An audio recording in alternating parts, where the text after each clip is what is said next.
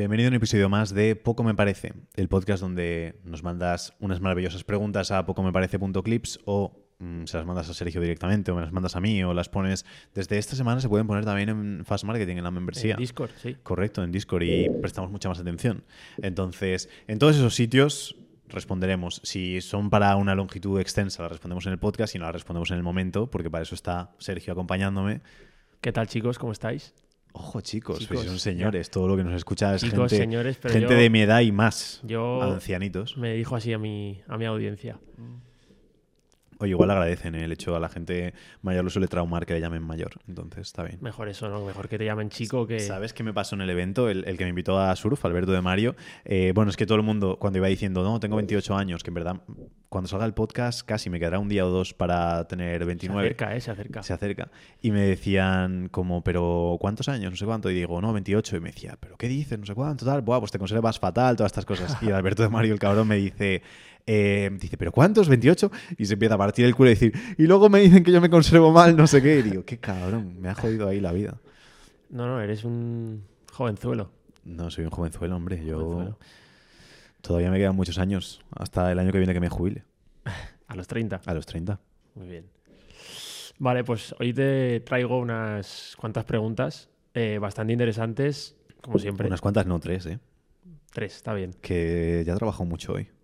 Pero esto es rápido, yo sé que tú te, te desenvuelves bien. Así que si, si te parece bien empezamos. Claro, dale. Tú no pidas Vale. permiso, tú a muerte.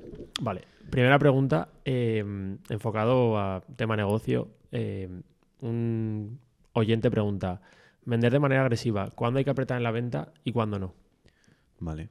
Oyente, eso es palabra seria. Oyente Eh, ¿Cuándo hay que apretar? ¿Cuándo hay que hacer venta agresiva? Yo no soy nada, nada fan de la venta agresiva en prácticamente ningún caso. Es cierto que con venta agresiva normalmente siempre vamos a vender más y a ganar más dinero, pero también es cierto que normalmente vamos a tener clientes mucho más insatisfechos si hacemos una venta agresiva. Porque entra gente de manera excesivamente emocional, porque es cierto que la venta muchas veces es emocional, pero entra gente excesivamente emocional y luego hay un arrepentimiento muy grande. Entonces, para hacer una venta muy agresiva y que no haya decepciones, tiene que haber un proceso postventa increíble. Hablo de que cuando la persona compra no la dejes sola ni un momento, le vas agarrado de la mano hasta que se empiece a trabajar con ella o hasta que reciba el producto o hasta lo que sea, para que esté muy pendiente, porque en cualquier momento que se caiga, se cae. Entonces, si hacemos una venta agresiva, tiene que estar todo muy, muy, muy, muy controlado y tenemos que tener una seguridad increíble en nosotros. Y aún así, no soy partidario porque siempre da muchos más problemas. Entonces, ejemplos donde sí que apretaría yo un poquito más. Siempre pongo el mismo ejemplo, nunca lo he puesto de manera pública, creo, pero siempre le pongo a los clientes el mismo ejemplo y le digo, testigos de Jehová, ¿tú controlas un poco? Sí, Vale, ojo, controlas. o sea, sé que sé lo Ah, vale, vale, vale. Digo, digo a, ver si, a ver si voy a comentar algo aquí ¿Cómo- inadecuado. ¿Cómo se puede controlar de ese tema? Si a lo mejor has estado dentro. Ah, bueno, si estás dentro no. puedes salir. No lo sé. Bueno, da igual. Tema para otro podcast. El tema es que los testigos de Jehová no pueden recibir transfusiones de sangre de, creo que de nadie. No es que tengan que ser ni familiares ni nada, creo que de nadie. Y entonces siempre les pongo el ejemplo de decir, imagínate que eres médico, llega un niño que tiene un accidente, eh, le hace falta una transfusión porque ha perdido mucha sangre y cuando vas a hacerla le dice, te dicen los padres, no, somos tes- testigos de Jehová, no puede recibir una transfusión. Y que tú digas, ah, bueno, pues nada. Y entonces palma el niño no lo vas a hacer. En el momento en el que notas eso, pues insistes un poco más a los Mm. padres. Oye, dejadme un segundo, os lo voy a explicar bien. El tema es que vuestro hijo ha perdido mucha sangre y tenemos que hacer una transfusión porque si no, el niño se va a morir. Y entonces es cuando a lo mejor te dicen que no. Y tú puedes insistir un poco más porque realmente sabes, oye, o le pongo sangre o palma. Entonces yo en el único momento donde sería un poquito más agresivo de insistir dos o tres veces es cuando veo que es tan necesario lo que le estoy ofreciendo a la persona que como no lo coja va a palmar o está jodida, ahí aprieto un poquito más porque sé que en el momento en el que lo haga va a notar que está bien y que fluye todo bien. Pero si la persona ya no tiene... es- nosotros solemos tender mucho a hacer en, en la agencia y demás, hacer la venta que se llama como vaga. La- mm, el hecho de no esforzarte mucho en la venta para que sea la persona la que sí que tenga un interés real en entrar. Porque en el momento en el que aprietas, pierdes un poco de poder, eh, demuestras un poco como de necesidad y tampoco quiere nadie trabajar con gente de necesidad y sobre todo ves el compromiso de la persona. Hmm. Yo ya hace mucho tiempo que solo quiero trabajar con gente comprometida y gente sencilla. Si trabajas con gente con compromiso, todo sale muy fácil, muy fluido, muy bien. Si fuerzas mucho esa venta, vas a vender más y yo podría vender mucho más si lo hiciese agresivo, pero después iba a tener muchos problemas con clientes. Y esto, cuando he vendido más en automático, he tenido problemas después, porque no cribaba bien las ventas, no medía la cantidad de compromiso y luego me tocaba trabajar con gente que no era adecuada. Entonces yo no sería partidario nunca jamás de hacer venta agresiva, excepto en dos motivos. Uno, tienes un sistema tan pulido y tan maravilloso que puedes permitirte ese tipo de venta. Bueno, tres. En ese, el primero. Dos, el hecho de, sabes que es hiperurgente para la persona y que realmente lo necesita y que si no lo fuerzas estás haciendo hasta un mal para esa persona. Y el último es el hecho de que te la sude todo y dices, quiero vender, me la suda que el tío luego se queje o lo que sea, quiero ganar pasta y a tomar por saco. Mm. Eh, tengo cero ética, cero moral, me da igual mi cliente, vendo a muerte, gano pasta y luego pues desaparezco, hago teletienda, mm, rompo empresa y me creo otra cosa. Ahí en esas cosas. Yo la tercera no la recomendaría, entonces me quedaría un poco más con, con las otras dos. Que esto al final también, el tipo de venta, ¿tú crees que depende también del tipo de negocio o tú esto lo aplicarías a cualquier... Lo, apl- lo aplicaría prácticamente a cualquier negocio, porque sí que es cierto que, por ejemplo, en inversión o en bolsa, en trading y demás, suelen hacer una venta muy agresiva. Un cliente que previamente trabajó en eso decía, pero agresiva a nivel de insultar a la persona, de decirle, si no me compras vas a ser un mierda toda tu vida, todo esto. Y dice, hacían desembolsos de 10, 20, 30 mil euros porque yo le estaba insultando y diciéndole que era un mierdas. Mm. Dice, entonces obviamente vendías a muerte, pero claro, era una empresa que al mes o a los dos meses desaparecía, nadie sabía lo que era y ya está, y olvídate tú de esto. Entonces era casi más una estafa que una empresa.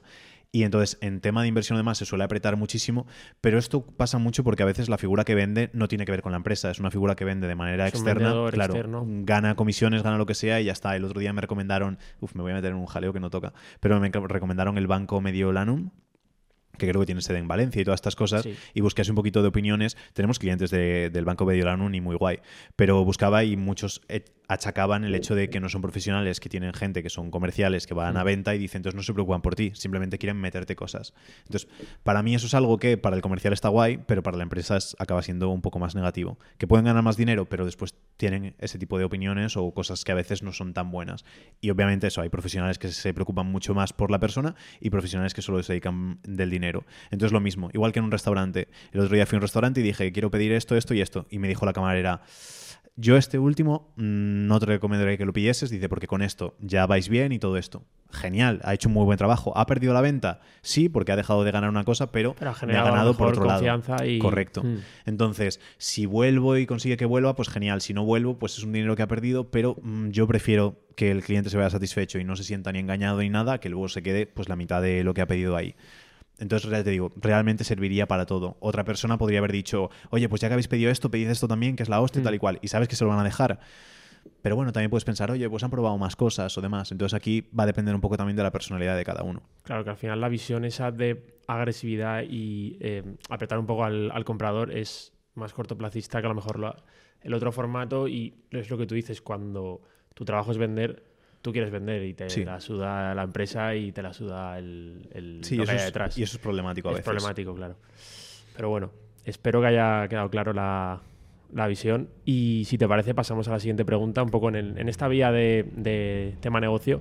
Eh, otro seguidor, oyente, nos pregunta que eh, ¿cómo gestionarías tú eh, empleados complicados que tienen faltas de respeto o no cumplen con, con las obligaciones que les pones o con lo que tienen que hacer en su día a día? Vale. Pregunta difícil. No sé ¿eh? si los has tenido. Sí, sí, sí, al final sí, más o menos si trabajas con un poquito de gente. He tenido siempre muchísima, muchísima suerte, pero sí que es cierto que ha ocurrido. Y em, es que iba a decir, hay que cortarlos como si fuesen cáncer, pero sí que es cierto que primero hay que hablar con ellos, primero deberíamos... Yo siempre intento entender la intención de las cosas, porque siempre digo que al final todo puede ser entendible si hay- depende de la intención. Entonces, puedes hacer una mala acción con una buena intención, que para mí no está mal, o puedes hacer una mala acción con mala intención si es una mala acción con una mala intención, a tomar por saco. Ese empleado se va fuera y no lo recomiendas ni vuelves a saber nada de nadie.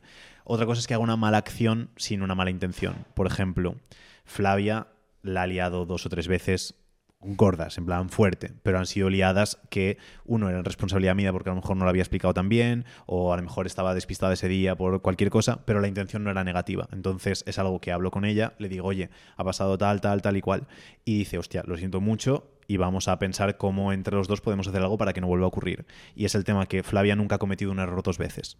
Ha cometido errores nuevos, pero Mm. nunca el mismo error dos veces. Si lo cometiese dos, tres, cuatro veces diría fuera, porque tampoco tiene sentido tener a alguien que ocurre. Eh, pero si hay una mala intención, fuera desde el principio. Entonces, cuando ocurren con una buena intención los errores, toca hablarlo con la persona y ver si se pueden solucionar. Mm. Obviamente lo primero es eso. Ya estaría bien que la persona de manera proactiva se hubiese dado cuenta del error y intentase solucionarlo, pero si no, toca crear un plan. Siempre hay que asumir las responsabilidades de uno. Entonces, un empleado está cometiendo un error, es culpa nuestra por no haberlo hecho bien, siempre y cuando sea con buena intención. Pero si vemos que no ocurre, lo que hay que hacer es cortar esa relación. Nosotros usamos el símil, no el del cáncer, que a lo mejor es un poco fuerte, pero el de la manzana podrida. El tema es que, esto además lo hablamos en un podcast, creo que era de Elon Musk con, con cómo gestionaba las empresas y demás, Mm. pero al final nuestra organización es un conjunto de personas y ponemos el símil de la manzana. Tú tienes una cesta de manzanas preciosas y pones una manzana podrida y no es que la manzana podrida de repente se regenere y absorba las buenas virtudes de lo otro, todo lo contrario. Esa manzana podrida Pudre. pudre todas las demás. Porque es muy difícil que el resto de empleados que no se juegan nada con ese empleado cojan y digan, Buah, te vamos a levantar el ánimo, vamos a hacer Mm. que trabajes mejor. Normalmente es, veo a este tío que no está haciendo absolutamente nada y está ganando lo mismo que yo, pues yo voy a hacer Voy mucho baja- a menos. rebajarme a su nivel. Correcto. Entonces, lo que hay que hacer es detectarlo lo antes posible y quitarlo. Porque además ni siquiera quieres tú tener una persona que no sea productiva, que no trabaje tan bien, que estropee el ambiente de grupo, que no siga tus órdenes, que no respete a mm, las jerarquías dentro de una empresa o, o que no respete a los clientes, etcétera, etcétera. Entonces hay que cortar. Puede darse algún caso extraño en una pedazo de organización de la leche donde sí que el resto de compañeros se esfuercen en que mejore. Team building y todo, todo Sí, eso que se pero es que igualmente no es responsabilidad de los empleados. Entonces, si hay un mal empleado, pues se va fuera, que mejore su vida y luego si quiere volver cuando ya se haya reinsertado, pues Mm. guay. Pero es cierto que es muy difícil. Y el tema con esto yo muchas veces lo digo que hay cosas que se pueden solucionar y hay cosas que se pueden solucionar a muy largo plazo.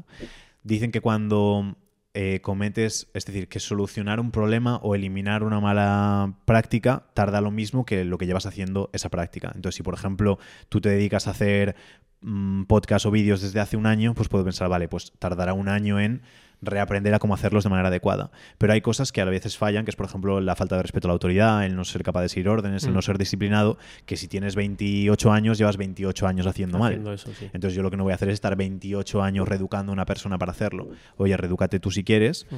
eh, o cambias de actitud o lo que sea, y a raíz de eso podemos trabajar. sitio. Pero sí, correcto, pero hay veces que dices, oye, pues hay empresas donde no tienen esa necesidad de que trabajes al super 100%. Yo intento contratar siempre lo que llaman los A-players, es decir, la gente super top que tengan buena actitud, buen rendimiento, buen todo.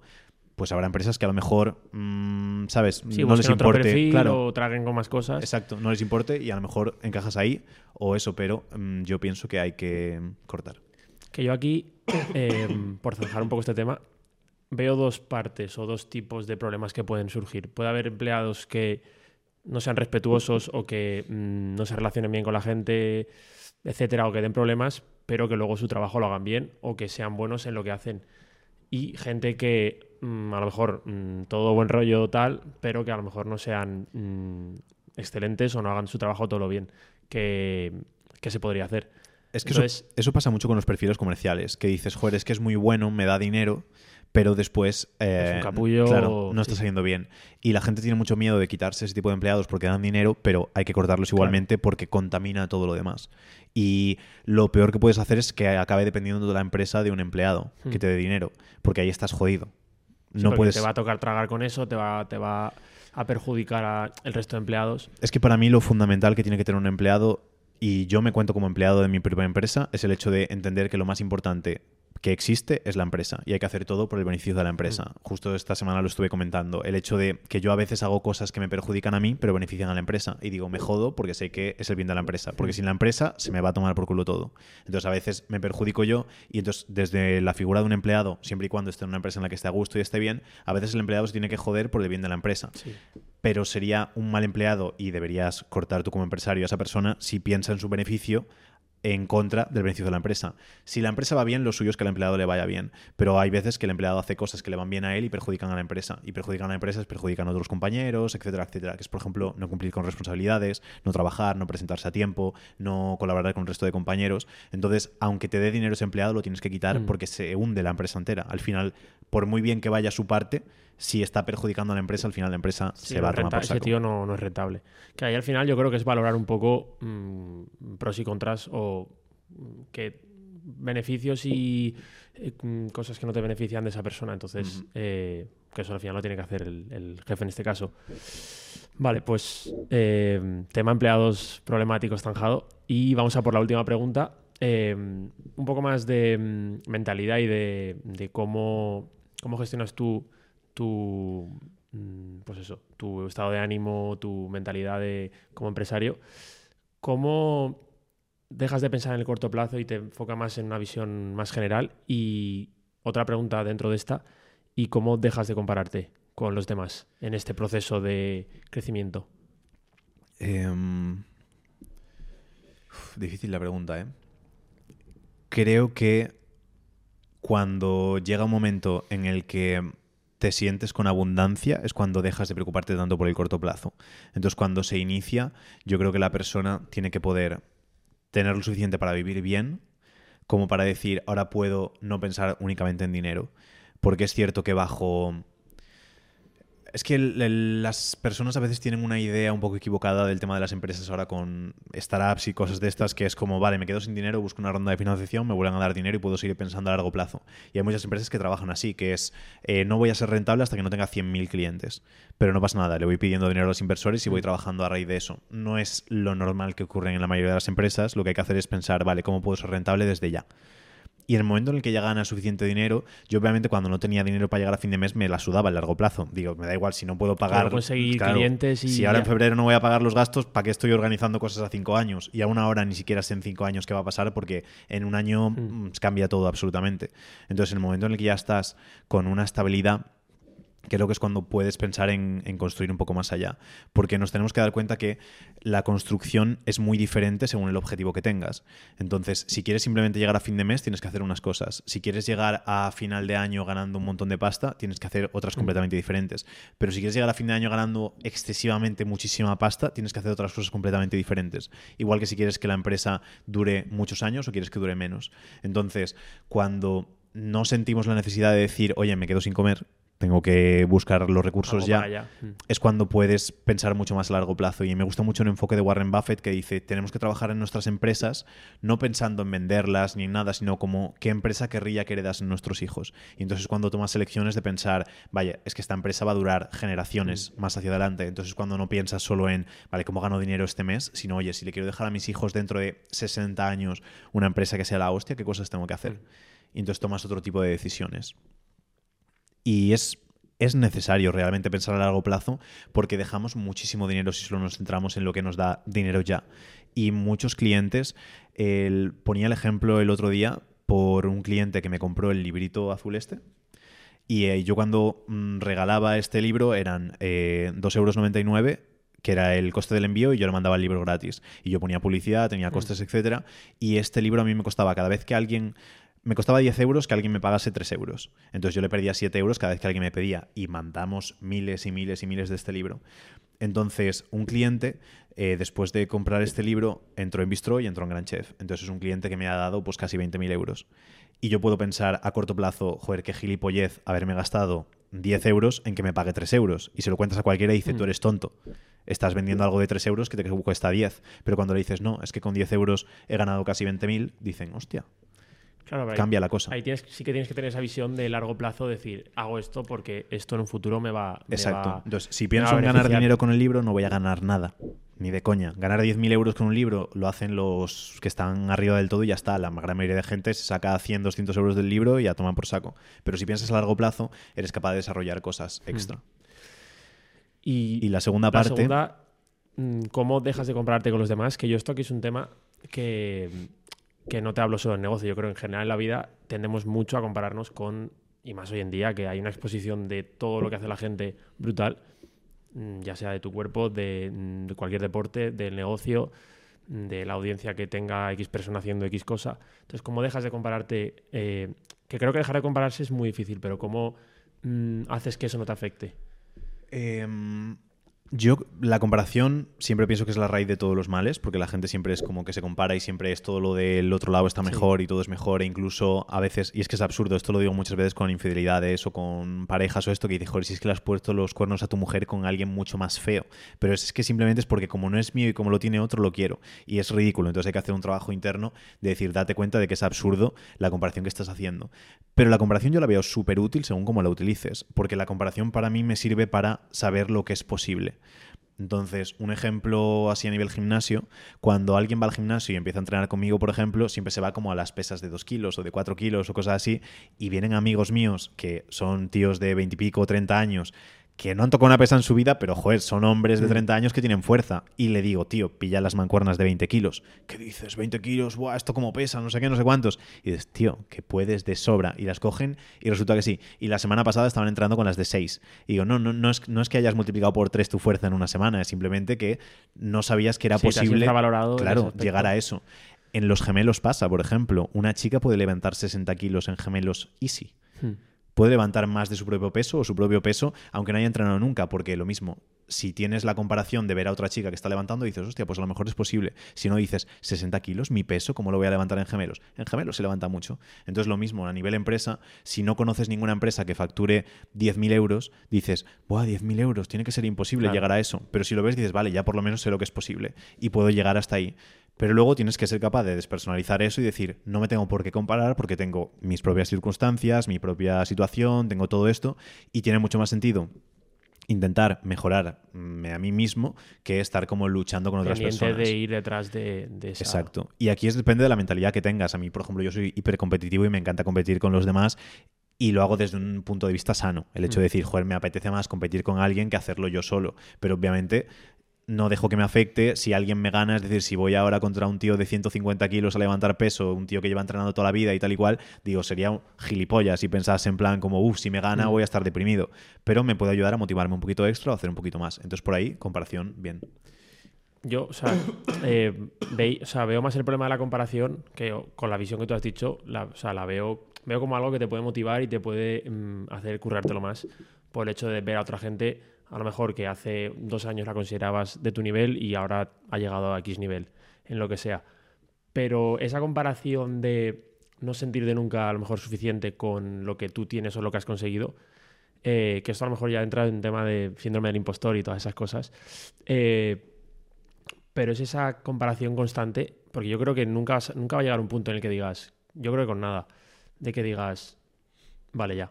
Es que va ligado a la persona. Ya ha llegado eh, me estoy leyendo ahora el libro de Gran Chef de este mes, que es el de Imparable, de Tim Gruber, Grover. Y ah, habla que hay diferentes tipos como de personalidades. Y habla de la del cleaner, por ejemplo, que es como la más top.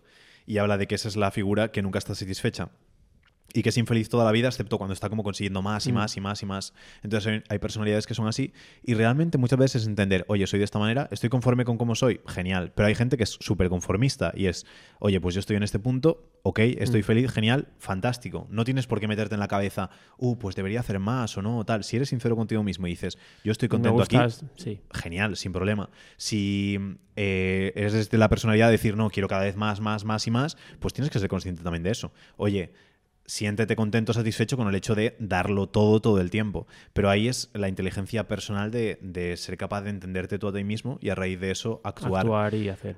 lo he comentado alguna vez, a mí me gusta mucho la mentalidad de Ed Milet, que es la de blissful dissatisfaction, que es el hecho de como si fuese una insatisfacción milagrosa.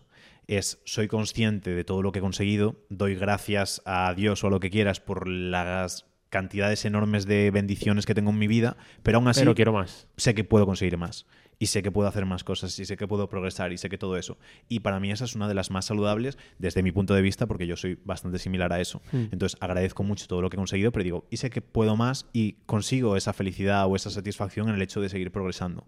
Pero si alguien no es así y está contento como está, deja de compararte. Si eres feliz como estás, ya está. Acéptalo y... Claro, te la suda. Es que no te va a cambiar nada la vida decir, tengo un Ferrari, oh, pues quiero un Bugatti tío, es el mismo coche, en plan, ¿qué más da? Es, lo mismo. No, no te rayes, no pienses que, uh, cuando tenga. No, ya está. ¿Estás contento con tu Ferrari? Fantástico. ¿Estás contento con tu Ford Focus? Fantástico. No te rayes más con, ideas extrañas. Vale, pues. Listo. ¿Son las tres? Son las tres. Perfecto, pues maravilloso episodio. Eh, gracias Sergio por otro maravilloso episodio. Que nos manden preguntas, que compartan y nos vemos en el siguiente. Nos vemos en el siguiente. Hasta luego.